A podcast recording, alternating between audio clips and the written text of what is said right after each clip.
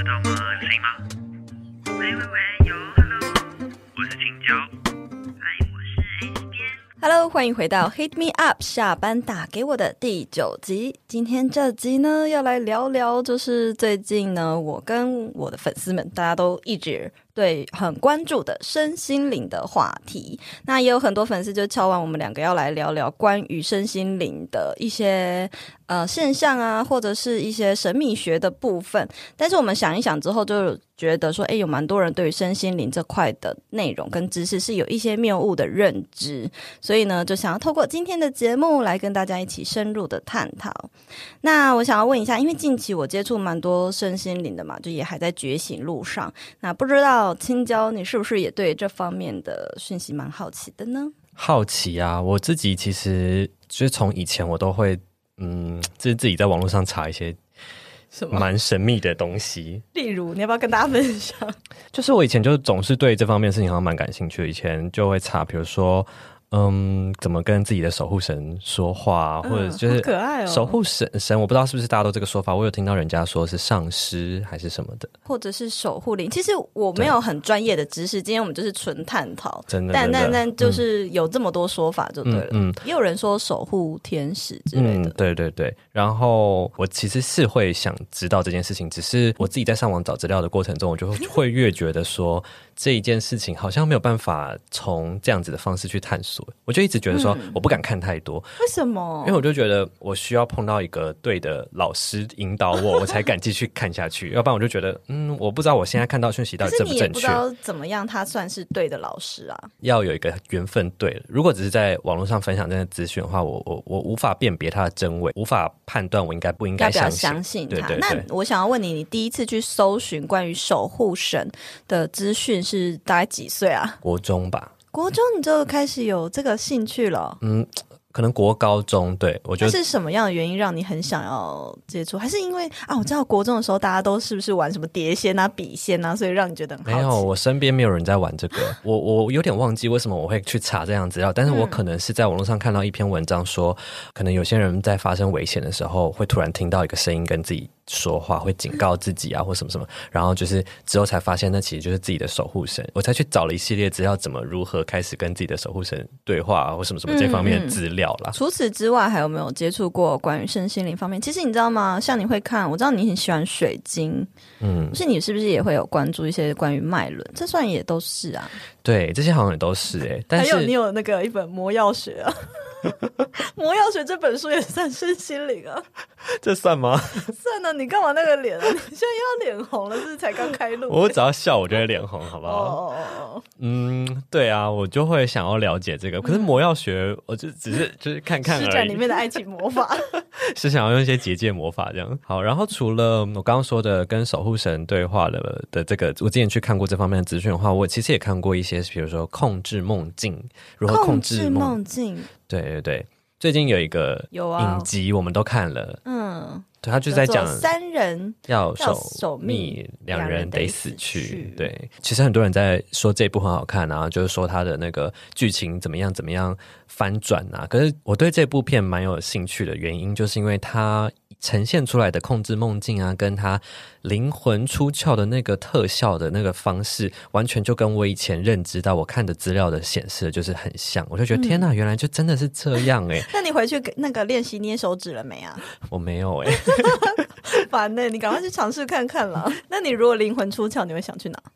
我会想去哪？我想要去你家。太恐怖了吧！哎、病惨了，叫警察。好开玩笑的啦。那像这样的内容，比如说灵魂出窍啊，或者是什么守护神啊，你都蛮有兴趣的。对，但就像我刚刚讲的，就是我会去看这方面的资料，但是我没有一个真的有实际操作，或是真的去钻研，因为我都觉得我没有遇到对的老师引导的话，或是认识的人引导的话，我就你也怕就是走火入魔，或者是走歪路之类类的啦。就是因为我可能自己有一个，就是也有一点为害怕。对对对对啊，其实，我一开始在接触身心灵，其实正确来讲，应该是看了《秘密》这本书吧？嗯你有看过这本书吗？没有哎、你真的很不时髦，好不好？你这样提早破梗，对对对啊！然后《秘密》这本书应该是线上听众应该百分之九十九的人都看过，你就是那百分之一没看过我。知道，我知道，嗯大家都推崇这本书。，对，那为什么我会接触到这本书呢？其实我觉得好像是那时候我还在墨西哥工作，然后我就一心一意的非常想要回到西班牙去，所以我就后来在网络上，哎，无意间得知说。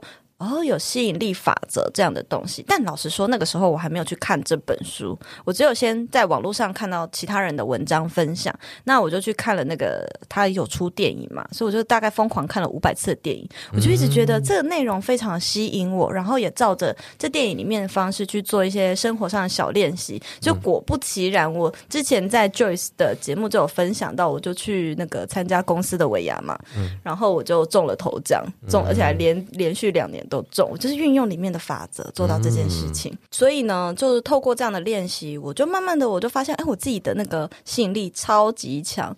然后除此之外呢，就是吸引力法则算是一个开端吧。那慢慢的，我也不知道为什么，好像从大概开始创作之后，就还蛮喜欢塔罗的。嗯嗯，然后我自己的话，以前就还蛮会做像是什么预知梦啊、清明梦，就像你刚刚讲那个那个影集里面讲的，可以控制梦境。但我不知道可以控制梦境，可是我在梦里知道我正在做梦。你有做过这样的梦吗？没有，你是很容易做梦的人吗？不太。我睡眠品质是蛮好的，是哦，就是我人生中记住我有在做梦的次数真的不多，但我觉得你算是一个有灵性天赋的人，竟然很少做梦。可能我沉睡，我的灵性沉睡吧，有这个词吗？嗯，我也不知道有没有这个词，I don't know。但我自己就是很长，就是如果我今天做这个梦，我醒来，我已经到长大到现在，我已经知道，我如果醒来，这个梦还烙印在我脑海里的话，就一定是预知梦。就是如果我深深记住它，这个梦一定是绝对有什么事情要告诉我。然后如果我去查它背后的含义，通常就真的会发生。嗯嗯除此之外，像是梦境这种东西，就是很常出现在我的生活中。我自己也是从创业之后，除了接触塔罗啊，然后开始从做生涯定位设计课，那时候压力很大，嗯，然后我就开始在冥想。对，其实开始冥想也算是一个接触灵性的一个开端，所以你冥想的时间还不到一年，长，是哦，哎，算是一年吧，刚好一年呢、因为生涯定位设计课是去年二月做啊，哦。所以我是差不多那个时候开始接触。呃，在那之前我已经知道，我已经有尝试过冥想，大概一次两次，就是还没有去西班牙之前就尝试过。但是尝试的过程就一直想说，我到底在干嘛，然后就一直扭来扭去，就是坐不住。嗯，那一直到可能去年的时候，我才发现，诶，越来越精进吧，这块能力。嗯，就从五分钟可以到十五分钟到半小时。你要不要分享一下你你有没有冥想过呢？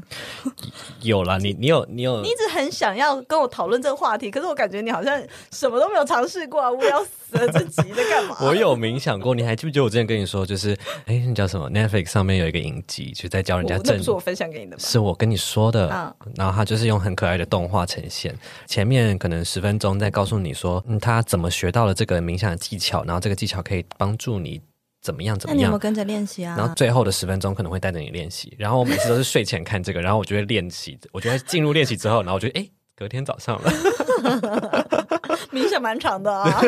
但其实我觉得冥想给我带来蛮多的变化。如果有在 follow 我的粉丝，应该其实都知道，就是我以前很容易焦虑啊，然后很容易紧张或是压力大，然后或者是没有灵感。但是通过冥想去清除脑内的一些负面思想，就会让自己的情绪更加稳定，或是比较不容易感觉到压力大，或是比较有焦虑感。我来分享一次，我最近就是。大家，你知道我有去上那个昆达里尼的瑜伽吗？嗯，而且你最近不是又要再去一个断食？断食营，对、我来分享一次我第一次做昆达里尼瑜伽那个冥想的一个很神奇的体验，你想听吗？好啊，我能说 我能说不要吗？那你知道昆达里尼是什么吗？不知道哎、好，大家可以上网去查一下，我就不解释什么。你干嘛问我不想解释。OK，这是我的 style，不行啊。？OK，好，因为昆达里尼瑜伽就是不是着重于身体的一个瑜伽，而是着重于脑内运动的一种瑜伽，所以它比较多功法或者是教你的都是在做冥想这块。你是快睡着了？你在冥想吗？没有？开始练习有没有？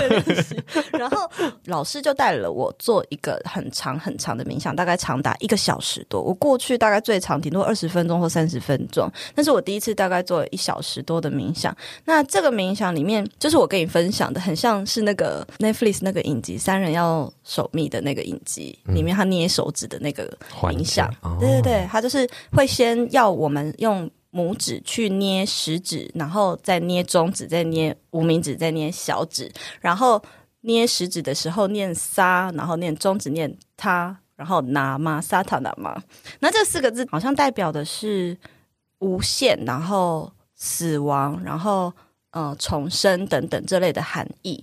他在讲的就是一个宇宙真相，然后一直呃意识不断循环的意义的意思。他就是要你去透过这个冥想去清除脑内的一些负面思想。然后我跟你说，我觉得在那次的冥想就是非常神奇。你知道我看到什么吗？我这一开始就是这样子做的时候，呃，我没有什么感觉，但大概到第二十分钟的时候，我就开始看到，好像就是不知道为什么，我就看到长颈鹿跟大象在草原上奔跑，然后又看到一个花苞，就是一直不断的开，一直不断的开，一直开，一直开，一直开，大概就是这个画面就重复了大概三三分钟或五分钟左右。嗯，然后呢，又看到就是可能有水，就是下雨。可能下到大海里面，一直重复这个画面，就每一段的画面都重复了很久，然后又看到就是可能种子变成大树的画面，然后它变成一棵树的时候，这个过程就很奇妙。我的手就伸过去摸那个树干，摸那个树皮，而且在那个冥想里面的感觉，是我真的感觉到我摸到一棵树了，嗯，然后就瞬间跟着那棵树被吸吸吸吸上去，觉得自己在一个很像类似在星空的空间里面。那是我第一次就是在冥想的时候看到了这么多东西。自己在家里可能练习，就是唯一一次也只有看到一个紫色火焰，但是其他时间就都没有怎么样，就只是觉得哦沉淀心灵什么的。所以我在参与了这个瑜伽之后，就觉得哇。很新奇的体验，然后那一整天下来，就是我的心情都很愉悦，然后做事情也都非常的有效率。那虽然我不知道我看到的画面是什么意思，但也许就跟这个萨塔纳嘛这个梵语这个 mantra 是有相关联的吧。我想知道是老师在引导你们做冥想的时候，是他持续都有一直在说话吗？在你看到这些画面的时候，他都没有说话，他就是跟着我们一起在念这个梵唱这样子。哦，所以是重复要一直念的这一直讲，一直讲，一直讲。然后他是要想想象这个梵语是从头顶顶轮进来，然后再从眉心轮出去这样子，所以我就会一直感觉到这个眉心轮是超痒，就是一直疯狂的在转，嗯，我很不喜是欢，不是也是？你你要不要分享一下？你的松果体也非常发达呢。可是我以前真的没有发现这件事情，就是我认识你之后，我才仔细思考了这个这件事情。嗯，就是小时候我很清楚记得国小的时候，可能小朋友就在玩，然后我就在跟别人，我就在跟朋友说：“哎，你们不觉得把手指头放在眉心中间还会很痒吗？” 然后大家都说：“啊，为什么啊？不懂放。放看，”我就听众应该已经跟着我做很多，跟着刚刚的 做了很多手势，一下又这样这样这样，然后又一下手指摸来摸去。对，我觉得听众，如果你们没有接触过身心灵的话呢，你们现在试着把手指头放在眉心中间、中间眼睛看看中间，然后闭着眼睛。如果你开始会觉得，哎，怎么好像有点痒痒的感觉，不要摸到哦，就是你你只是放在它前面你。放在前面，你就会有感觉。对啊，要摸到吗？我是摸到才有感觉，你超狂的耶我摸到的话，是我停止它的时候，哦。就是我放在前面，我就会转，然后就会，我以前不知道那叫转，我只是觉得好痒、哦，痒痒的。同学就说：“好特哈，哪会啊，根本就没有啊。”只我想说，嗯，不是大家都这样吗？然后我后来才听 S 边在讲这件事情之后，我才知道，哦，原来这个叫做眉心轮在转动，别对对对，而且我是有时候是它会自己启动，然后他就会开始这样痒痒的，然后我一直我就要你不用冥想你就可以痒痒的，好厉害哦！听起来好怪怪的。对这可以剪，这又可以剪成 open 可以啊。然后呢？可是我不知道那是什么样的感觉，所以我通常都要赶快按住我自己的额头，让它停止可。怕哦！就我就会觉得好痒、好不舒服，然后我就赶快按住。可是 S 边就说他这样子眉心轮就是很很发达，很发达、很灵活、很怎么讲活。是脉轮是开的的那。跟大家解释一下，如果你的眉心轮是活跃的话呢，它就是比较容易接收到宇宙给你的灵感这种感觉吗？嗯，有点像是这样，因为这边就是可以接收更多呃，就是可能宇宙宝库里面的资讯吧。我猜是这样了，大家也可以去查一下，因为我不敢乱传递不正确的知识，我只敢讲我知道的。对，反正呢，我们的了解下来呢，就是觉得说美心轮如果比较这个活跃的话，就是比较创造力的人、嗯，但也有人说，就是眉心轮开到一个极致的时候，就叫做第三眼开了。嗯对，所以第三眼会开会发生什么事呢？我也不知道。嗯，对对对，我我也不敢尝试让它一直运作。嗯，讲到这个呢，我们就可以接下来来聊聊，就是近期我在社群上比较有分享的一个讯息，就是关于灵性觉醒这件事情。嗯，那其实，在之前跟肉肉直播啊，还有我自己的直播，在分享《阿以莎灵讯》这本书的时候，我已经有大概讲过了。可是我觉得也可以跟你一起来讨论一下，你自己也对这方面蛮好奇的吧？对啊，就也会想知道什么是灵性觉醒。我觉得它听起来没有一个明确的门打开的感觉，它好像就是一个过程，它是一个过程，就是它你不会清楚知道，哎，我觉醒了这种感觉。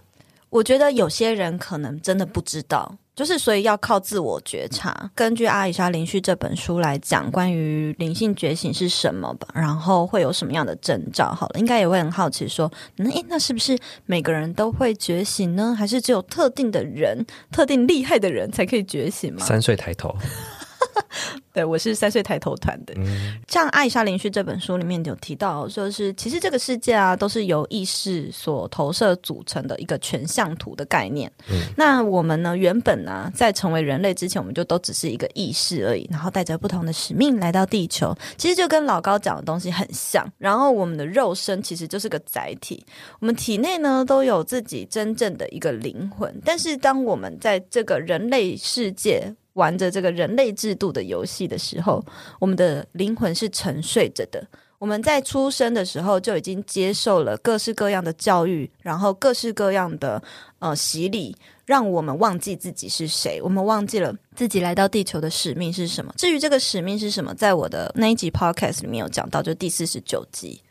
里面有讲到这个使命是什么。那我们在这个游戏中，在探索的过程中，我们就会不断的开始有逐渐的觉醒。其实就有一点点像是感觉很像是一个竞赛吧，就看谁先觉醒的感觉。呃，我必须要说，觉醒并不是一个什么使命必达的过程。如果现在你听完今天我们的分享，觉得哎，我怎么还没有开始？我怎么好像还在沉睡？然后你也不用紧张，因为我觉得每个人就是都有自己的步调。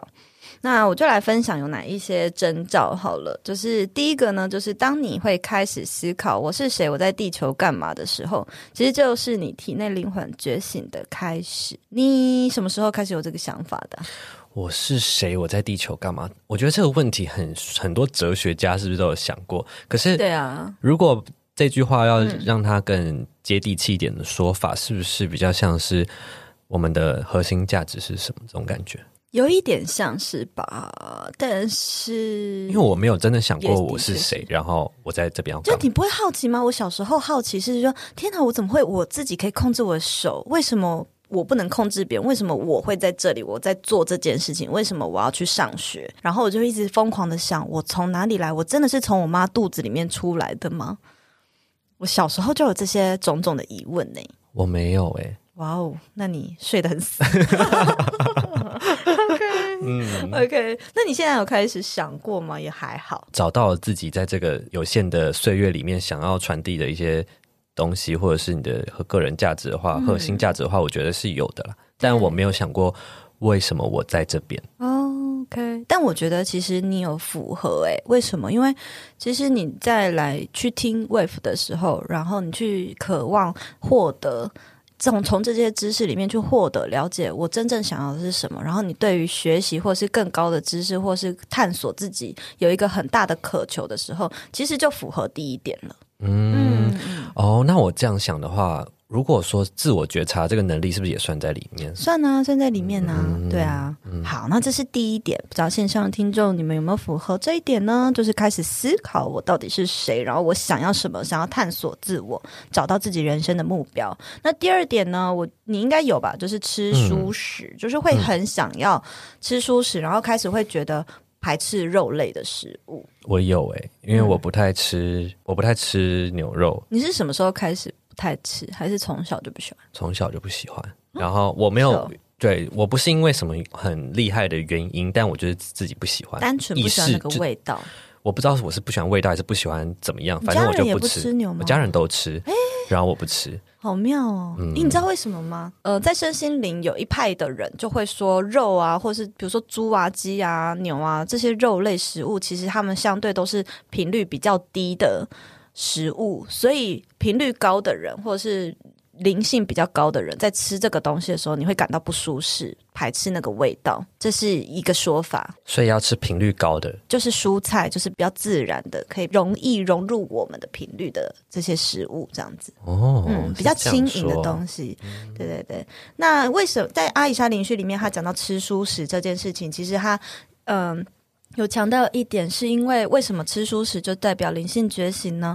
因为吃素食的人通常也会体认到说，诶，我们要环保啊，就是不要用貂皮大衣啊，或者是我们不要去滥砍这个树木啊，等等，会体认到环保重要性。原因是因为当你有这个意识的时候，其实你已经开始有意识到说，我不只是地球的一份子，而是我也是宇宙的一份子。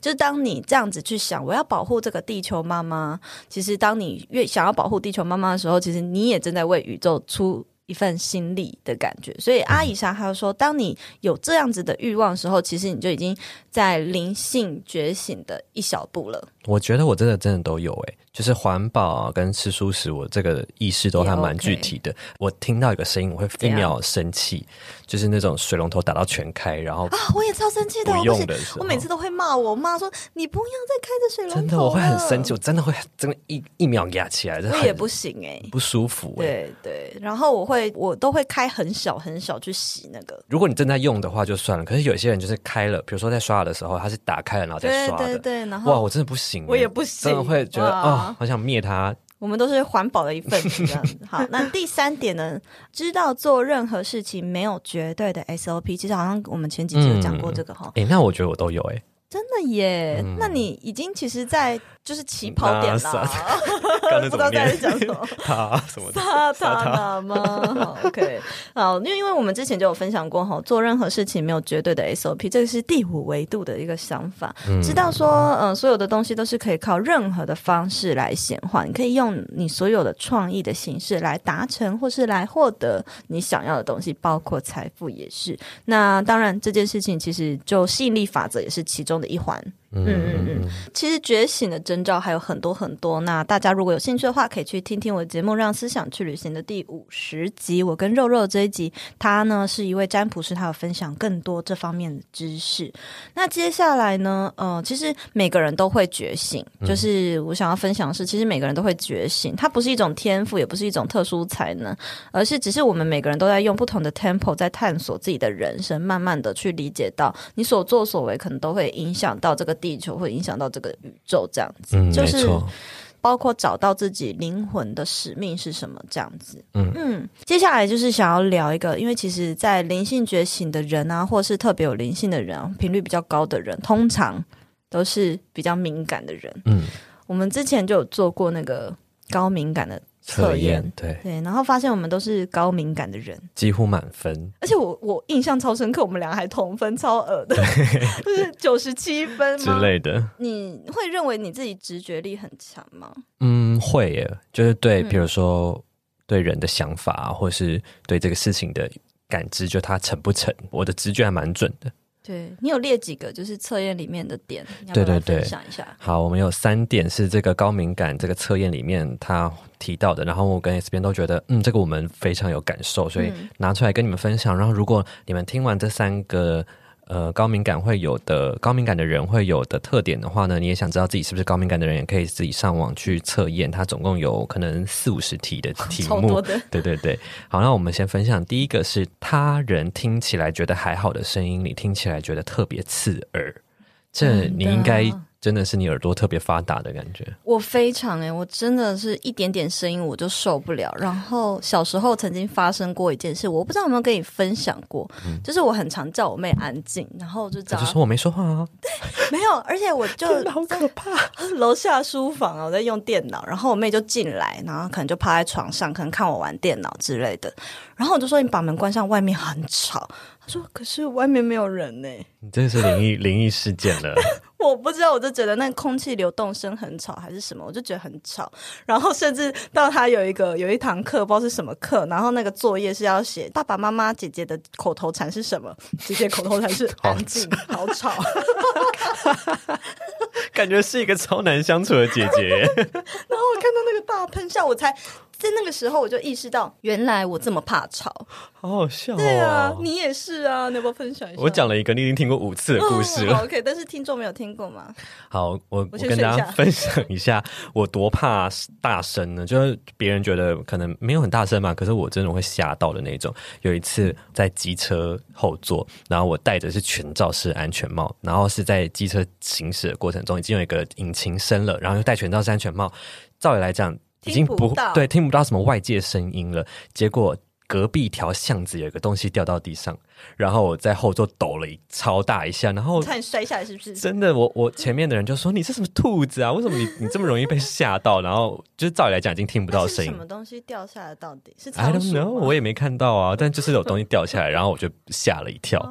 而且我去看电影，我就是看那种有 jump scare 的任何恐有有一点惊悚成分的电影的话，我真的会戴耳塞去你。会看《咒怨》吗？我不看，我不看那种了。但是有超好看，有一些有一些爽片，它也会有故意有一个突然很大声的声音，吓死，我会把整排那个座椅吓到摇起来，这样踹一下很大力，这样真的。好夸张哦！我觉得对声音就真的我很怕突然的声音，或嗯是声音小小声，我也会觉得很大声。我跟你讲，其实我不是跟你常常有共识性吗？嗯，就是同步会发生一些事情。对，然后自从发生，就是开始有这个共识性产生之后，我就发现我自己很常耳鸣。可是那个耳鸣跟你那个过山洞的耳鸣是不一样的，就是更深层的里面在震动，那你觉得不是那种嗡的耳鸣。我也不知道哎、然后我就在想，我是不是要去看医生？那只是我纯粹耳朵中耳炎，我不知道。还在这边说是灵性的？对对对，我这边说是哎、敏感灵性没有，但是我就问了几个就是疗愈师或者是我认识身心灵的朋友，嗯然后他就说我就是属于可能聆听力有聆听力的人，嗯，就是呃，像我那时候呃前几个礼拜不是去看前世嘛，然后那个老师我就也问他这件事情，因为我已经有时候甚至冥想我达到一个很高的频率的时候，我这边也会耳鸣很严重，然后这边又转了，就是耳眉心轮也转的很夸张。他就有跟我说，就是因为人不是视觉、听觉还有味觉。触觉嘛，那在灵性这层面的时候，就会有人这几个感官其中一个是特别发达的，其中一个就对了，有五嗯也有可能大有也有可能有人是全部都很发达，那就是灵媒等级的人。就是五感都有可能吗？嗯嗯是的。然后你是属于听力特别发达的，对我。但是我说实在，我也没有听到什么异界不同维度的声音啊，也没也没有。但就是常常耳朵会不舒服吧。然后练习这个冥想，我就那个嗡嗡声又很大。嗯，好，那我们来说第二点。这个其实跟刚刚也有蛮有关系的，就是对对噪音或者强烈的气味或者是强光感到困扰。为什么我会想做说这个呢？我对光线非常敏感。我跟大家分享一下，我的方圆十里内不会有白色的光，有啊有啊，你看现在很多 这个录音室在录音室里面就没有办法。可是它还好，它是有黄光跟白光光混搭。如果只是白光的话，我看他房间的照片啦，有够暗的，可是如房间要暗迷就是我之前不知道说白光的那个可能它的频率会刺激我们的眉心轮还是什么的。对啊，其实我们就讨论过这个啊，因为对这个，这是 S 边跟我说，但我以前不知道。但我以嗯前就是怎么样都不想开白光，我一开白光，我就会觉得我的细胞在死亡，天哪，我就觉得你真的很夸张欸，就是会觉得很不舒服，然后就觉得不行不行，我一定要开黄光，哦。然后一定要是间接照明这样。都是身心灵的朋友就跟我讲说，松果体很害怕蓝色的光吗？就是 LED 灯的这种光，很怕蓝光，嗯。所以我猜你就是因为这边很从小就很发达，所以你很担心它受损或怎么样吧？就一直保护它这样。对啊，那你好可惜哦，你没有去精进这方面的能力，然后就可以好好运用你的松果体干嘛的？可是就像我开头你搞不好就省天了，省天是什么？老那个山东腔啊，就可以去宇宙遨游。就像我前面讲的，我一直觉得我就是对他有一个敬畏之心，我不觉得自己嗯嗯嗯就是这么轻易就可以做这些事情。我一直觉得搞不好需要三十几岁之后就变道长了。那我们来看一下第三点第，三点是对他人受到的伤痛仿佛深入神经般的感同身受。但我没有，这个你没有吗？完全没有，就是。那我也会，当然也会有同理心啊。如果你哭，我也会难过啊。但是如果哪有上次在你前面哭，你就说哈，你哭完了吗？你哪有在我面前哭啊？少在那边造谣好不好？讲了一个很冷血的故事，我还想了一下，因为你真的有可能讲这个，是不是？没有好不好？就好还好，但你不会到说深入神经这种感觉。我跟大家分享一下，就是呢，我以前有一个经历是，呃，我自己发生了一件事情，好，然后我经历过这件事情之后，我就会觉得，哦，我是低潮的，但我就没有没有做什么表现。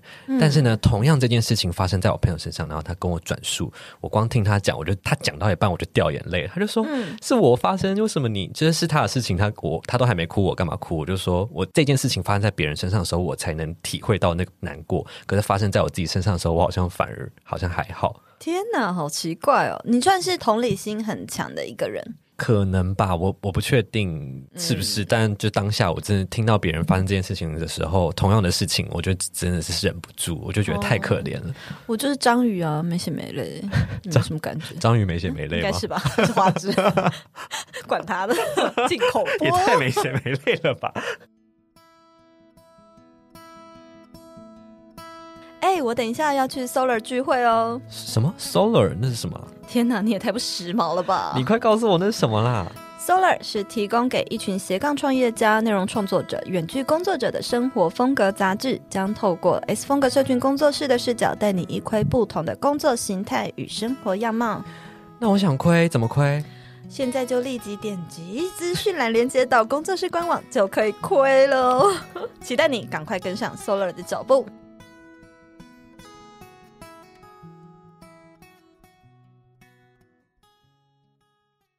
那接下来呢？下半场要来跟大家分享，有没有身边有什么沉睡不起的人？嗯，就是说，嗯、你跟他分享这些，他都很排斥，或者说他从来也没有想过要探索自我，人生就这样过吧，就像机器人一样，上班下班，上班下班，然后被别人控制，被制度控制，这样的人。我们就叫他沉睡不起，然后或者是说你在旁边一直提点他，然后他也都无所谓，反正我就这样过人生。或者是听到现在觉得我们就是在怪力乱神，就是很排斥我们在讲的事情，然后对这件事情不好奇的话，可能也算是沉睡不起的人。对啊，因为大众很多人就是我们开头就有讲了嘛，很多人对于身心灵的谬误认知有几种，就是第一个觉得这是怪力乱神，第二个就是呃觉得。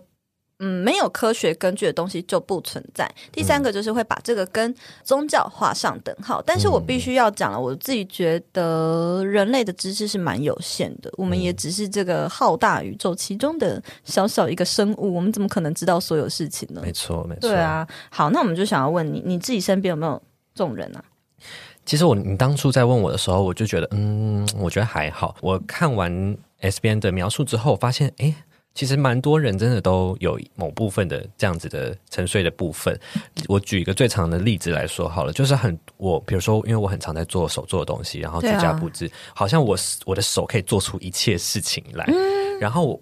我身边的人就会觉得说，我又不是你，我做不出来，或者是会觉得说，他就是限制性信念。对，就会觉得说我的手没有你那么巧，我什么都做不出来，你帮我做就好了，或者是甚至是直接会觉得自己找不到方法，然后也不去找方法，然后觉得待在原地等待救援这种感觉，我觉得这应该就算是沉睡不起的算人。算是。那我来解释一下好了，不然我怕听众可能不懂。限制型信念就是说，你认为做到这件事情只能用这个方法做，不能够用其他的方法做，或者是说。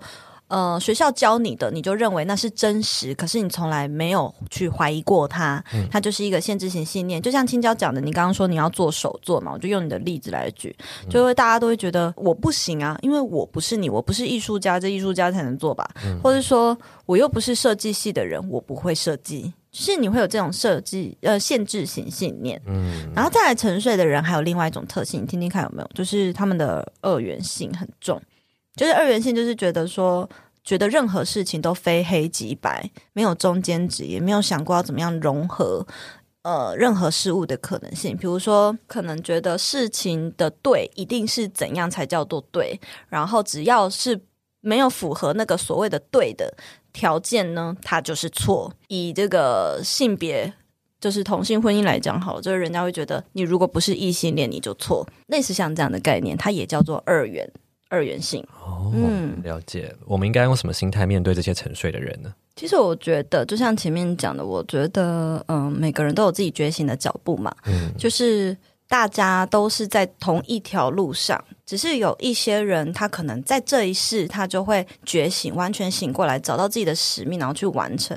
可是也有一些人，他还在他过他的课题呀、如果他的课题，比如说他家庭的课题，或者是他感情上面的课题，如果他这些课题一直没有去解决，一直去没有去面对自己真实，比如说感情的课题，有可能是我明明就每一次可能都会遇到渣男，或者是我每一次喜欢一个人，可是我永远都没有办法，呃，好像如如自己所愿这样子。他如果一直在循环这些课题，没有去克服，那最终他就是没有在面对自己的内心，那就是违背刚刚觉醒的条件嘛，就是觉察自己的问题，或是觉察自己的想要的是什么。嗯所以用自己的脚步就好，我们也不用去旁边拉他。像我就曾经有想要去拉身边的朋友，就是要跟他分享说，其实你不一定要去呃公司这样受苦受难呐、或者什么，他明明就很不快乐，你明明就很有才华，可以用社群来做自媒体看看，但他就还是会有那个限制性信念，认为没有打卡上下班就没有收入。嗯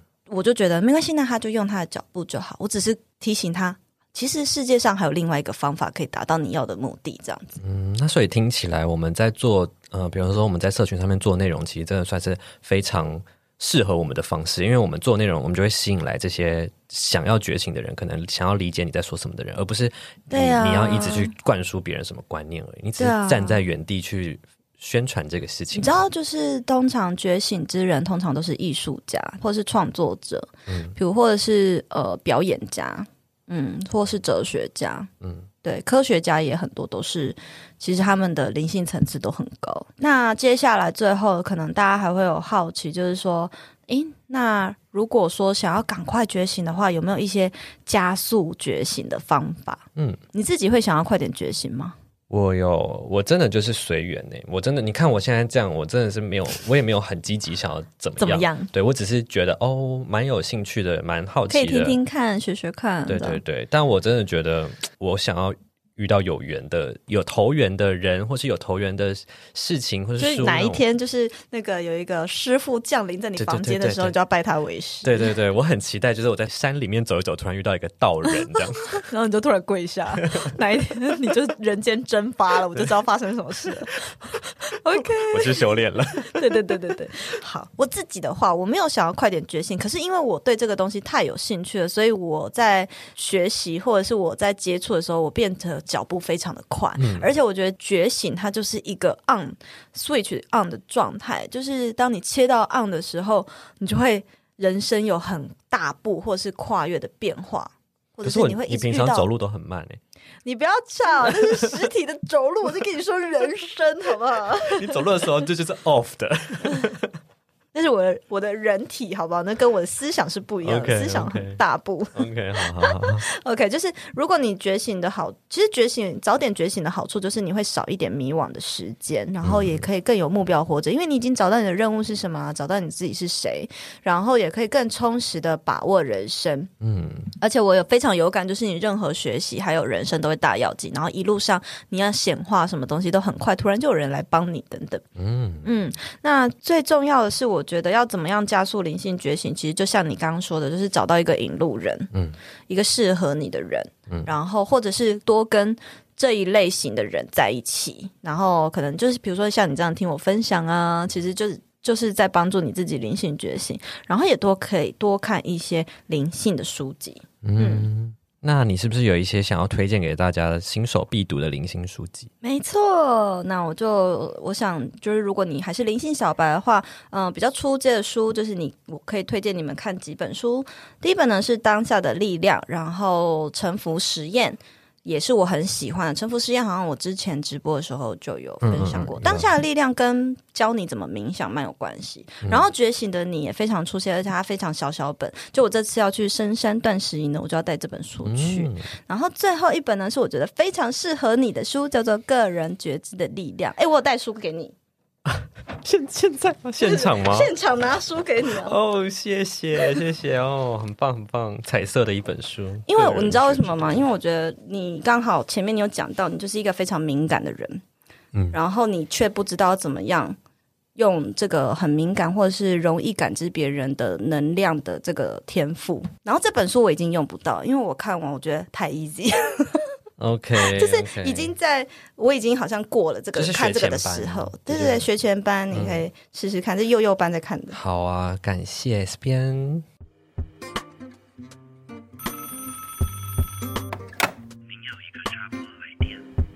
好，接下来进到最后粉丝的 Q&A 时间。呃，在现实动态呢，我们问了粉丝说，大家相不相信吸引力法则？想要请大家来分享一下吸引力法则的神奇经验。然后就有一个粉丝投稿说，啊，他大家大部分几乎百分之百啦，都说相信吸引力法则。然后有一位他很特别，我特别 Q 出来，他说虽然很久以前他就听说过，但他是最近才真正的开始在练习。嗯然后有一个很特别的经验，我觉得很酷哦。他说他在梦里呢有一个抽奖的环节，当时他在梦里面哦，第一反应就告诉自己，我我我一定会被抽到。然后我想我一定会被抽到，结果呢在梦里面他真的中了两万块。他说他连在梦里面都在使用吸引力法则，哎他搞不好是已经可以控制梦境了，哎，对耶，搞不好哦，对啊是啊是啊，更超脱了。对，然后接下来还有一位朋友呢，他是一位创作者，他说他很相信，而且也持续的显化中。那他之前就有看到创作者他们在分享出版社的邀请合作的书，他就很羡慕，所以就在心里默默的许愿，向宇宙下订单。结果最近真的开始有出版社看见他，然后邀请他来分享他的书、哎、很棒。我觉得很棒啊！你有没有什么一些小心得要跟大家分享？你就是一个我没有，浪费你的天赋的人呢、因为我没有看过，我一直都没有真的去知道说吸引力法哦则到底要怎么使用，所以我也不知道。你不会好奇哦？嗯，就我们一天到晚在那边讲都不好奇。就是因为这件事情太多人讲，所以我就，你就是讨厌别人做什么，你就不想要做什么，所以所以说他这本书很红，所以我就觉得，嗯，那大家都喜欢刷牙，然后就不喜欢刷牙。OK，不要造谣然。后最后一个分享，我觉得超可爱的。他说相信，因为他原本很想要加入我们的 PPCC 社团，然后他一直很努力改善自己的就是创作的产出，没想到他在今天就立刻加入我们的创作者社团了，好可爱哦。好，所以线上如果你也是新兴创作者，也欢迎加入我们的创作者爆米花计划这个社团。然后今天的分享呢，如果你们对于它很有感，然后或者是觉得很有趣，也欢迎分享到现实动态，标记我和青椒。那我们这一集就到这边，好，我们下次见，拜拜，拜拜。